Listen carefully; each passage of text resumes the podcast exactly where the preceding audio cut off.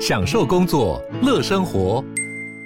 就算不在办公室，也能从容应对线上会议。HP Dragonfly 透过专业的 HP Presence 设计，内建降噪及会议快速键，搭配清晰的 Bang & Olufsen 音效，增强音讯及视讯功能。HP Dragonfly 顶级商务笔电，采用 Windows 11专业版，让您在会议中享有最佳的视觉和听觉品质。嗨，我是宝可梦。如果你喜欢今天的节目，也欢迎你先订阅我们的频道，然后也别忘了五星评价哦。今天的主题是宝可梦陪你读本书，接单人生，等于是把我们自己的零碎时间贩售给别人。嗨，我是宝可梦，请问你今天斜杠吗？事实上啊，哈，在我们这个现今的环境之下，哈，如果我们只领固定的薪水，说真的，你的生活可能会比较难过。所以，其实讲到这本书《接单人生》，我之前在线动有分享说，诶，我看完了，然后接下来会做一集节目，哈，就是今天的节目。那很多人就传私讯问我说，哎呀，好棒哦！那请问一下，哈，我适合这本书吗？怎么怎么之类，就蛮多人问我的。好，所以我今天呢，就是用这一集节目来跟大家聊聊这个所谓的接单人生，也就是说。现在很多的 APP，比如说 Uber Eats 或是 Foodpanda，它都标榜说你可以自由接案，然后你可以增加自己的额外薪水。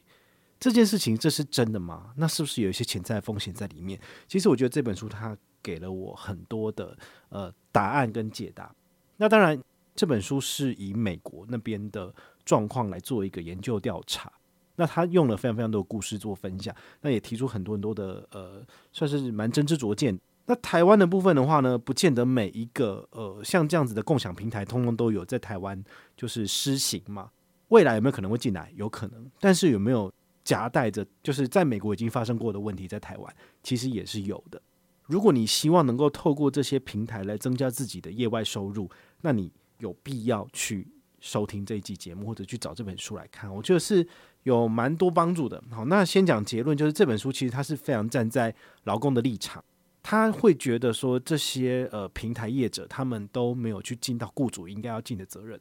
所以让我们这些雇员哈，我们这些希望能够赚外快的人，其实暴露在一些很危险的工作风险之下。但是当你受伤的时候，这些平台是不会理你的，因为毕竟你只是他的所谓的独立受雇者，所以他们有必要替你的保险、替你的额外支出、你的伤害做一些补偿跟赔偿。好，所以当你就是呃。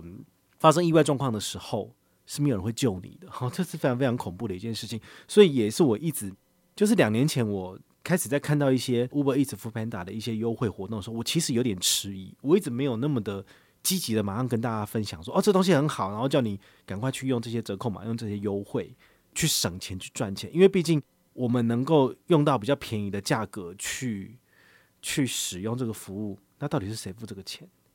你是不是成为这个整个经济一体里面的剥削者？你是不是也是去剥夺了别人辛勤辛苦工作的成果呢？好，所以我相信，如果不是你付钱，一定就是某一个人付钱了。那到底是谁付钱呢？对不对？好，所以我觉得这个是呃，对我来讲是很严肃的一件事情。那直到就是去年，因为疫情真的越来越严重，那也的确是呃很方便，你在家里面真的按按按，然后搭配网络上找到折扣码。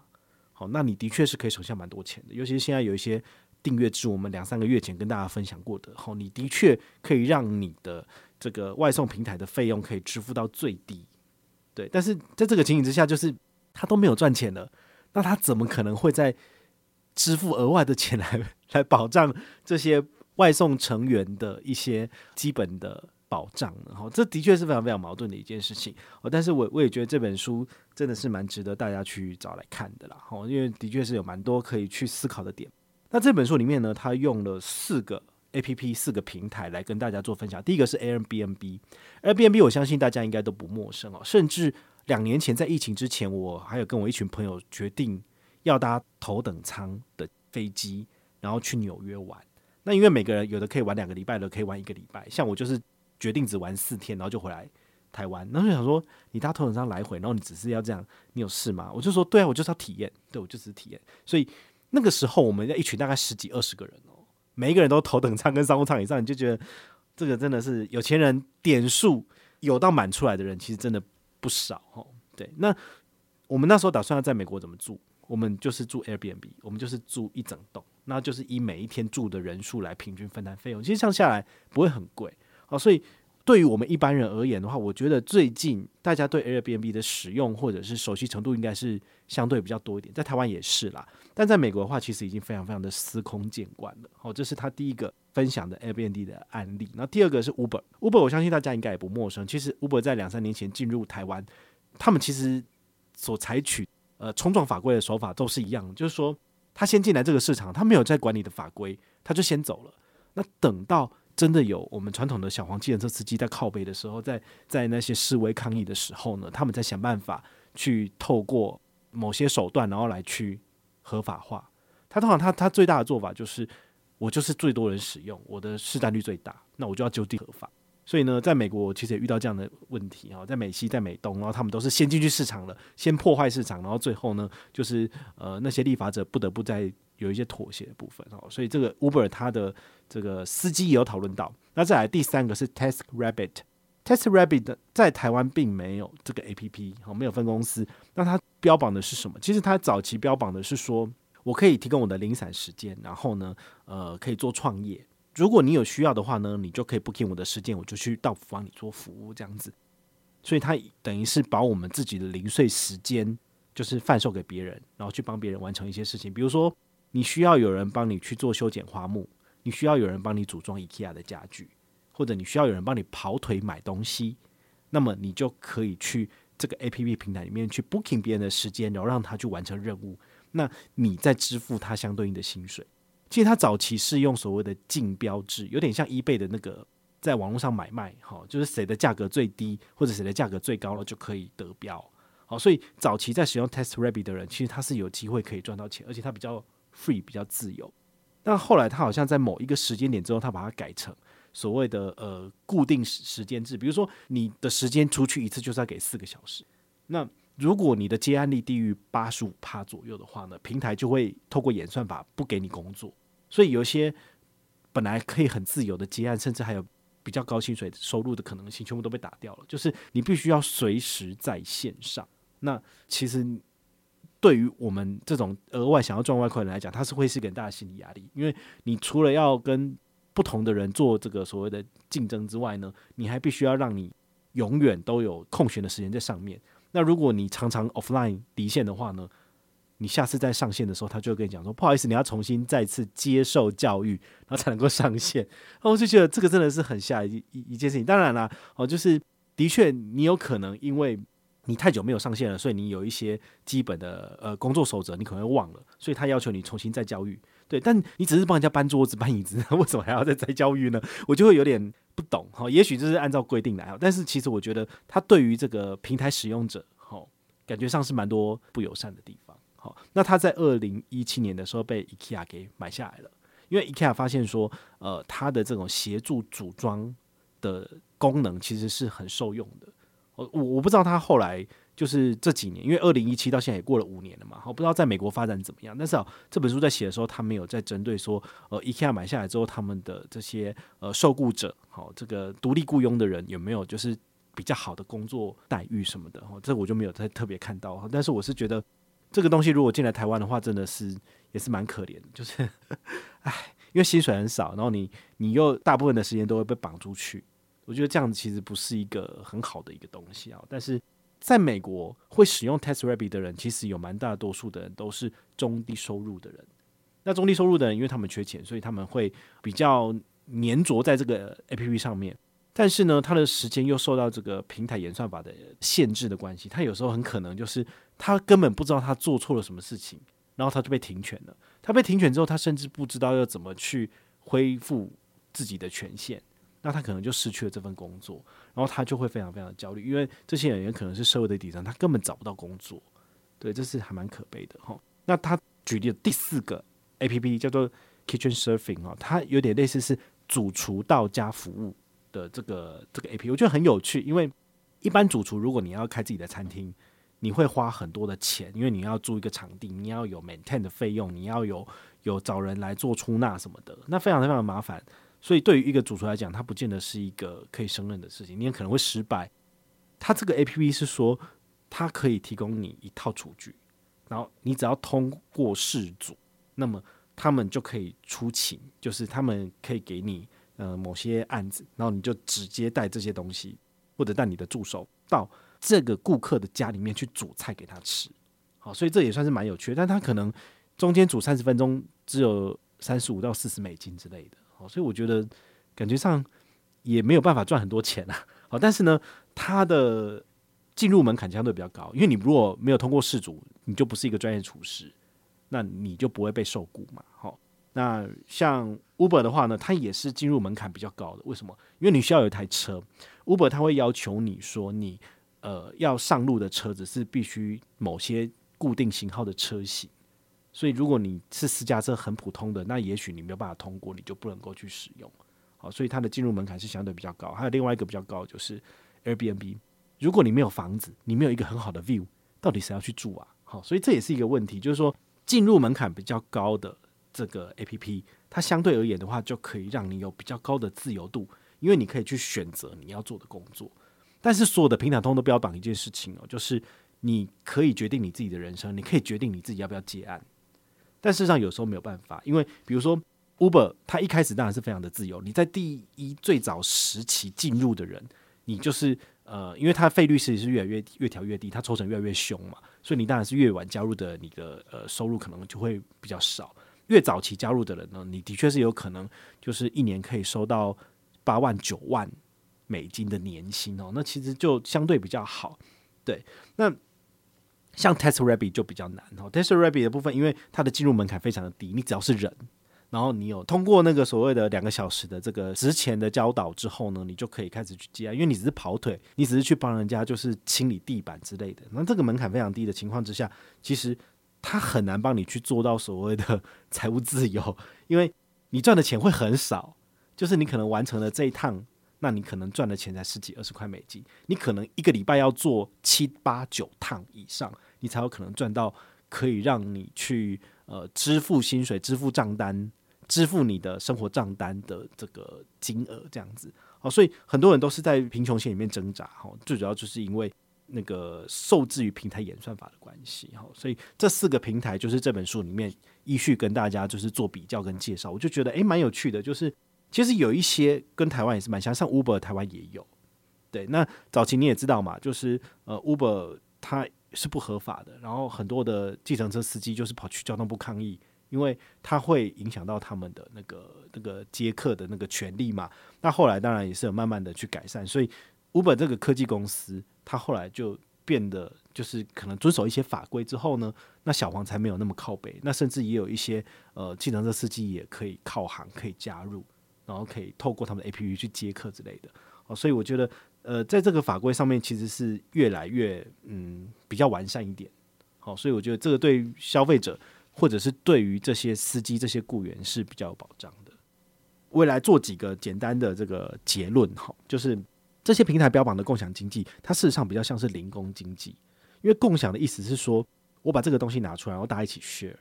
对，但是你把你的私家车拿出来做 share，你你会觉得说，呃，这是我很珍贵的资产，因为我花钱买的车子。但是你觉得上车的人会把它当做是自家的车子一样去珍惜吗？没有吧？好，甚至美国还有一个 A P P 跟 Uber 很像，叫 Lyft，L Y F T，它也是不标榜说你可以把你的乘客放到副驾驶座，它会鼓励它的广告也暗示，就是副副驾驶座其实是可以坐，但一般而言，我们如果是那个呃坐车的人，我们其实都坐在后座嘛，对不对？因为保持一点距离啊，对不对？因为现在现在疫情嘛，对。可是他们会用这种方式去做，就是他们想要标榜的是说，哦。我我就是你的朋友，所以你就可以就是呃来坐我的旁边。但是它这是很危险的，你知道？呃，你有可能会被攻击，你知道吗？就是在美国里面，这本书有讲到，就是计程车司机他们其实是有要求，一定要在前座跟后座之间做一个隔板的，因为那些在美国的计程车司机其实每年。死于乘客攻击之下，其实是蛮高的数字。那个数字多少我没有特别去记，但是你你想也知道嘛，就是你手无分文，你没有钱，那你看到那个计程车司机他载了很多客人，他手上有现金，你会不会想要攻击他？你可能就会起了贪念，你就把他杀了。你可能从后面去用绳子去把他绞到让他昏迷，然后你就拿了他的钱就跑掉了。哦，所以后来那个计程车司机协会，他或者是纽约警察局，他们就要求说，在纽约开计程车，你就是中间的隔板你一定要做起来，好，这样至少可以确保计程车司机不会被杀。所以计程车司机其实致死率是非常非常高的。那你想想看，后来 Uber 加入这个市场之后，他有在遵守这个规则吗？没有。所以 Uber 在美国被杀的有没有很多？也是很多啊。对啊，但是你想想看，你已经花了那么多钱，你去建制了，你去弄了一台车，那你还有你还有钱再加这个所谓的 camera 哈，这个摄影机，对，然后或者是说你要种这些加装隔板是可以的嘛？因为这本书的作者 Alexandra Lafnire 哈，这个女生哈，她这个研究员呢，她其实采访了接近一百位的这个呃受访者，就是在四这四个平台不同的使用者这样子，她就说有些人。他真的已经没有钱了，他好不容易就是已经通过那个门槛，他去租车，他没有钱去买一台车来符合 Uber 的规则，他靠计程车行，然后他去租车，对，他已经没有钱了，他纵使知道会有生命危险，但是他还是没有钱去加装这个东西可以保护他自己，对，然后他就还是硬是要上路了，因为他光是租一台 Uber 的合规的计程车，他可能就要不眠不休工作两天。你才能够把车钱跟油钱给补贴回去，那剩下多开的才是自己的。对，所以我觉得这个的确都是大家需要去思考。就好像你要加入 Uber Eats 或 Foodpanda，他会给你机车吗？他不会给你机车啊，你要自己去买一台啊，不是吗？或者你要去租嘛，对不对？那你是不是要去搞到驾照？你你去考驾照，你也要钱啊，对不对？这这都是你自己付出去的成本。那当然，大家都会讲说，对啊，你哪有可能就是你去。从事一个事业，然后你就不用付任何成本哈，但不是这样讲，就就好像我现在找到我这份工作，我在媒体业工作，那我来工作，公司它提供什么？它提供了电脑让我去去去从事有生产性的东西，那这东西我电脑不用自己出钱啊，对不对？所以这当然就是说，你传统的受雇员跟这种所谓新创产业下面的受雇员，它中间显著的差异。我有劳健保，对不对？我生病的时候。对不对？我付的只要付健保给付的最基本的钱，我就可以去看病了。但是如果我没有一个正职的工作，我在外面，我我是我是那个送货员，对不对？我是 Uber Eats 或 f o o Panda 的送货员。那我出车祸，我生病了怎么办？对不对？我没有劳健保，诶，所以你一定要做一件事情，就是要加入工会。因为加入工会之后，你至少有劳保。那么你去看病的时候，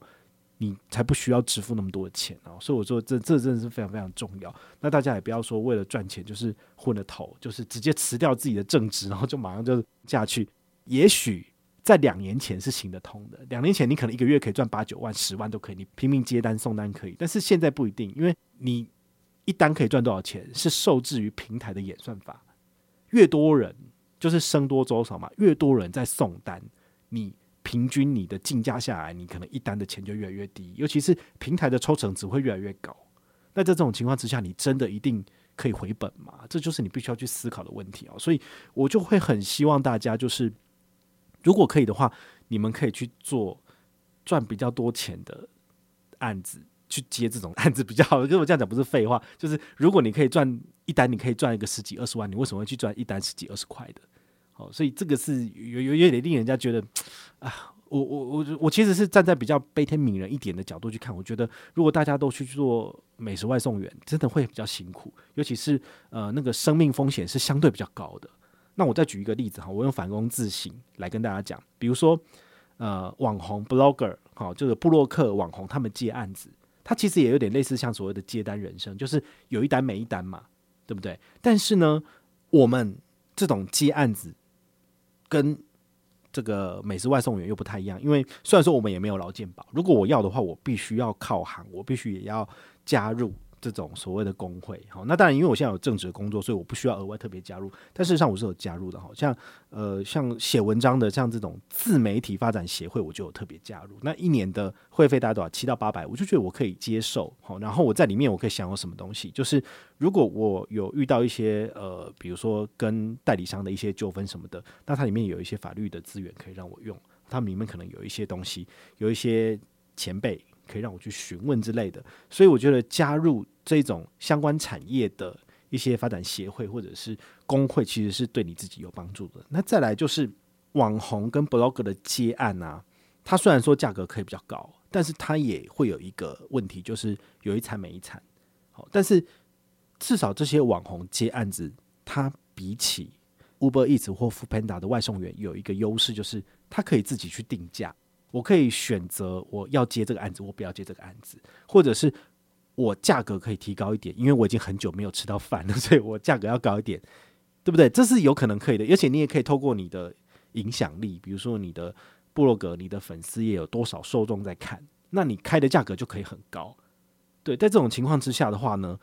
呃，是相对比较比较好一点的。对，所以我我会觉得说，如果可以的话，大家尽量都能够去。朝向自媒体的方向去发展，因为它相对而言，虽然说你前期需要经营的时间很长，比如说我写部落格写三年四年才有业培，才有被看到的可能性，但是它至少是相对比较安全一点的，就是在你有一个正职的工作情况之下，你透过你的业余时间，不是去卖体力活，但是你可以在线上去发展你的社群平台，那你透过这个东西，将来去回收的几率。是百倍、千倍于你现在就是靠体力活去赚的钱，这就很像是很多人都会在 salary 哈，就 PTT 的那个薪水版那边在问说，哎，请问一下哈，我现在可不可以接这个案子？还是说，哦，我一个月薪水只有三万五，我真的觉得不太够用。那大家觉得我是不是可以利用我下班时间去做兼职？那他提出来的很明显就是 Uber Eats 或 Foodpanda 嘛。那下面就会有很多正反的讨论，有些人就会觉得说，与其你这样，你不如就是通识你自己，你去。做一些呃，比如额外的进修，这个东西对于未来你的这个职场升迁，或者是跳槽的时候，你的薪水跳升的幅度才会比较多。那如果你是花你的体力或者时间去做 Uber Eats 或 Foodpanda，那你就是卖你现在的时间跟体力，那你拿到的钱是固定的，但这个钱它没有办法对未来的你产生一些质变，或者是说等比级数的成长。这个是蛮有蛮有意思的一个论点，就是。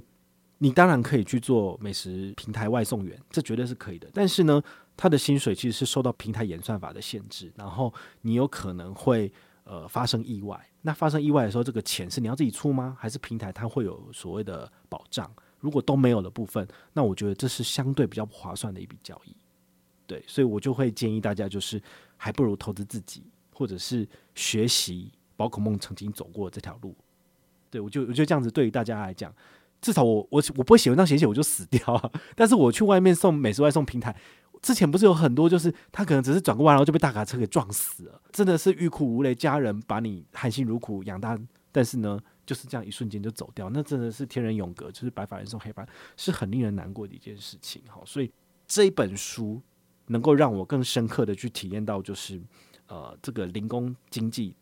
或者是。标榜着共享经济的这个东西，它很有可能是包裹着糖衣的毒药。